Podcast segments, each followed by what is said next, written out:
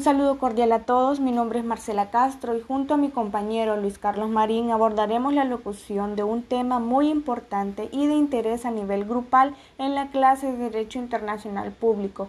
Pero antes de entrar en materia, es preciso mencionar que somos estudiantes de la carrera de Derecho en la Universidad Nacional Autónoma de Honduras en el Valle de Sula, UNABS.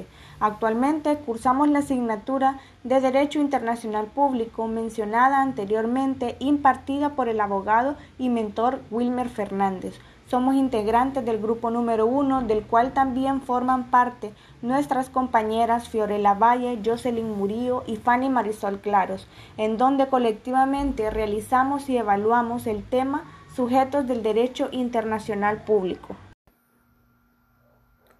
Hola a todos, como mi compañera lo había mencionado, mi nombre es Luis Carlos Marín y junto a ella vamos a analizar un tema de interés como estudiantes en el Derecho Internacional Público. Para hablarles sobre este tema hemos realizado su respectiva investigación y análisis necesario. Claro, específicamente analizaremos los sujetos de derecho internacional público exponiendo los derechos soberanos también mediante nuestro análisis argumentando varios subtemas relacionados con el texto principal, como ser las relaciones internacionales, estados con subjetividad jurídica internacional parcial, entre otros. Sujetos del derecho internacional público. Bien, entrando en materia, la pregunta inicial que plantearemos es la siguiente. ¿Quiénes son los sujetos del derecho internacional público? Para dar respuesta a esta pregunta, se brindan distintas definiciones de sujetos en derecho internacional público, las cuales pueden clasificarse en dos grandes grupos, las que se orientan por la teoría pura del derecho y las que se guían por la teoría de la responsabilidad. Para entender más ampliamente este tema, los sujetos del derecho internacional público son los estados nacionales debidamente reconocidos por sus pares y por la comunidad internacional como tales, las organizaciones internacionales de mediación y acuerdo internacional como la Organización de las Naciones Unidas, la Organización Internacional del Trabajo, etc la comunidad beligerante y los movimientos de liberación nacional en ciertos casos en que son reconocidos como actores políticos y no criminales, la persona física como sujeto pasivo del derecho internacional, pues recibe de éste obligaciones y derechos. Naturaleza jurídica. Los sujetos son las entidades con derechos y obligaciones impuestas por el derecho internacional. Para la concepción clásica, los estados son los sujetos plenos del ordenamiento internacional, sin que pueda existir otros sujetos que no sean estados. En la actualidad, esta posición ha sido revisada considerando que si bien los estados son los sujetos naturales y originarios, existen a su lado otros sujetos derivados o secundarios por lo que la naturaleza jurídica es lo más importante del derecho internacional público. Los propios estados para el gobierno y manejo de sus relaciones se ven obligados a la creación de sujetos internacionales, es decir, el orden jurídico parte de la voluntad de los estados. Los estados, como sujetos creadores de derecho internacional, tienen la prerrogativa de dar existencia a nuevas personas internacionales y la función privativa de los estados, que es de es la de elaborar las normas del derecho internacional. Es compartida y delegada a estos nuevos sujetos como por ejemplo las organizaciones internacionales o Fuerzas Armadas en misiones internacionales. La personalidad jurídica puede ser observada desde dos perspectivas en sentido amplio. Los sujetos del derecho internacional son todos aquellos que tienen una relación de derechos y obligaciones para con la comunidad internacional dentro de un orden legal por lo que algunos autores manifiestan que indirectamente todas las personas son sujetos del derecho internacional en razón de sus derechos humanos pero solo de una forma pasiva en sentido estricto, la personalidad jurídica dentro del derecho internacional es aquella que requiere una participación activa en la creación de nuevas relaciones de derecho, de donde surgen nuevos derechos y nuevas obligaciones, al menos para el mismo sujeto. Los estados soberanos. Nos preguntamos cuáles son las características de un estado soberano. Dentro de estas características tenemos comunidad humana perfecta, comunidad permanente, autogobierno, independencia, ordenamiento jurídico efectivo, relaciones internacionales y territorio. Los estados soberanos, de acuerdo con Verdros, Estado soberano es una comunidad humana y perfecta, capaz de gobernarse plenamente a sí misma en forma independiente, la cual debe tener la capacidad necesaria para imponer su propio ordenamiento jurídico y mantener relaciones jurídicas internacionales con el resto de la comunidad internacional. El Estado tiene la responsabilidad jurídica internacional natural y originaria, no obstante, algunas teorías han intentado negar su personería. Tenemos algunos estados dentro de los sujetos en el derecho internacional público. Dentro de estos tenemos estados con subjetividad jurídica internacional parcial, que son los miembros o entidades de una federación, confederación o de un estado vasallo, donde el derecho internacional les, reconoce subjetividad jurídica internacional limitada y parcial. También tenemos estados con capacidad de obrar limitada. Son estados que gozaban de plena subjetividad jurídica internacional, pero en razón de un tratado internacional, ésta se ve limitada. También se da en el caso de los protectorados cuya capacidad queda limitada a favor de un tercer estado, como por ejemplo Mónaco y Andorra. Los estados son considerados como los sujetos típicos, mientras que los demás organismos se les conocen como sujetos atípicos. Por ejemplo, estados con subjetividad jurídica internacional parcial, estados con capacidad de obra limitada, la Santa Sede, la Ciudad del Vaticano, la, la Soberana Orden de Malta y los beligerantes y otros organismos internacionales. ¿Qué entendemos por Santa Sede?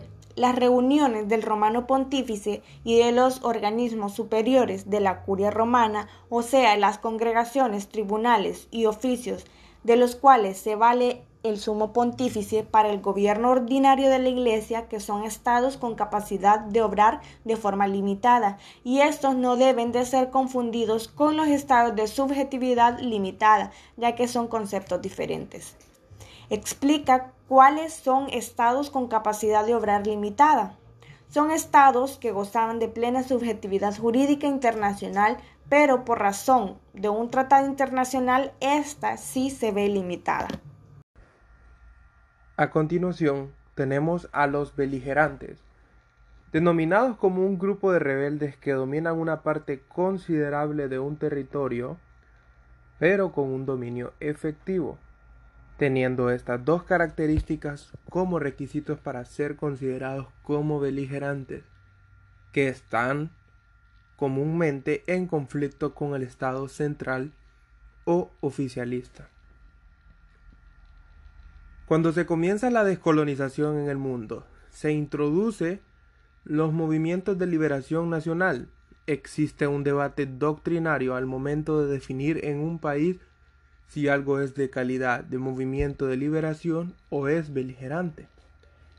Lo que distingue a los movimientos de liberación de demás sujetos de derecho internacional es la autodeterminación.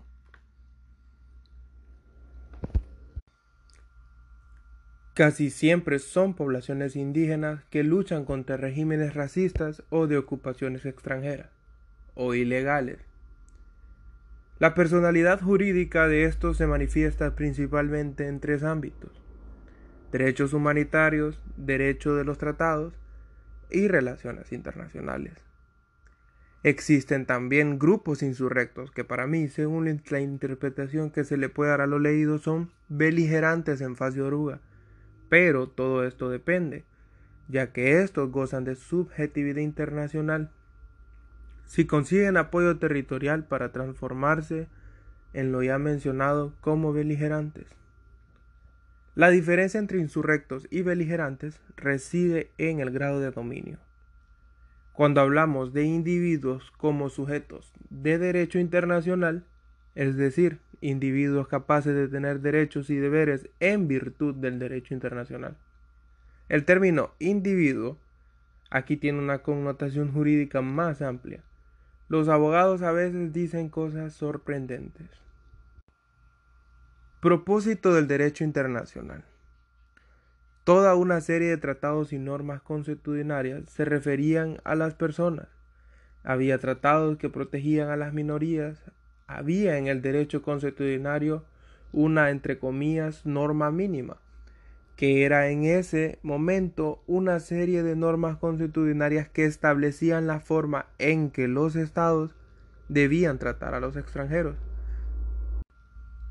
Si los nacionales de un país se encontraban en otro estado, el estado de origen tenía derecho a exigir un nivel mínimo de trato. Tenemos también lo que llamamos organización intergubernamental.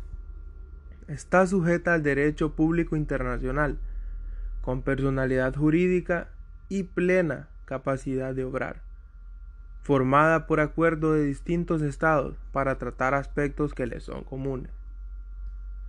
Dentro de su seno y a través de procedimientos de complejidad variable, busca elaborar una voluntad jurídica distinta a la de sus Estados miembros, destinada a realizar las competencias que les han sido atribuidas.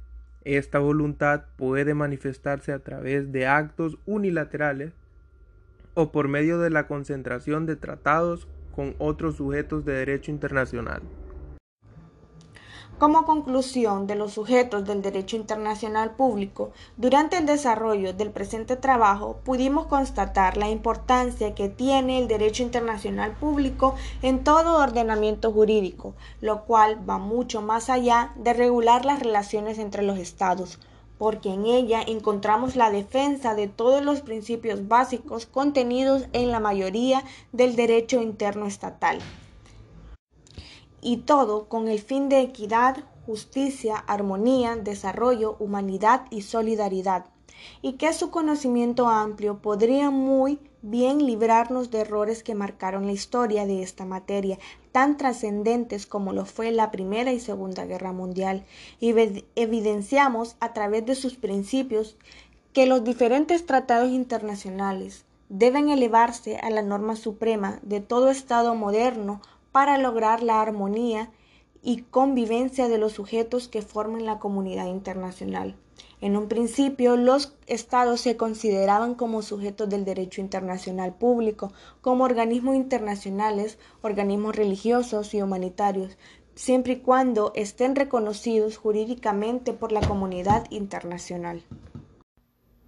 Al estudiar cuidadosamente la asignatura de Derecho Internacional Público, y la importancia de las organizaciones internacionales es cuando comienzo a entender el por qué los estados libres e independientes deben someterse a los tratados que garanticen la plenitud de los pueblos y de las minorías para garantizar una vida digna y una sociedad en democracia.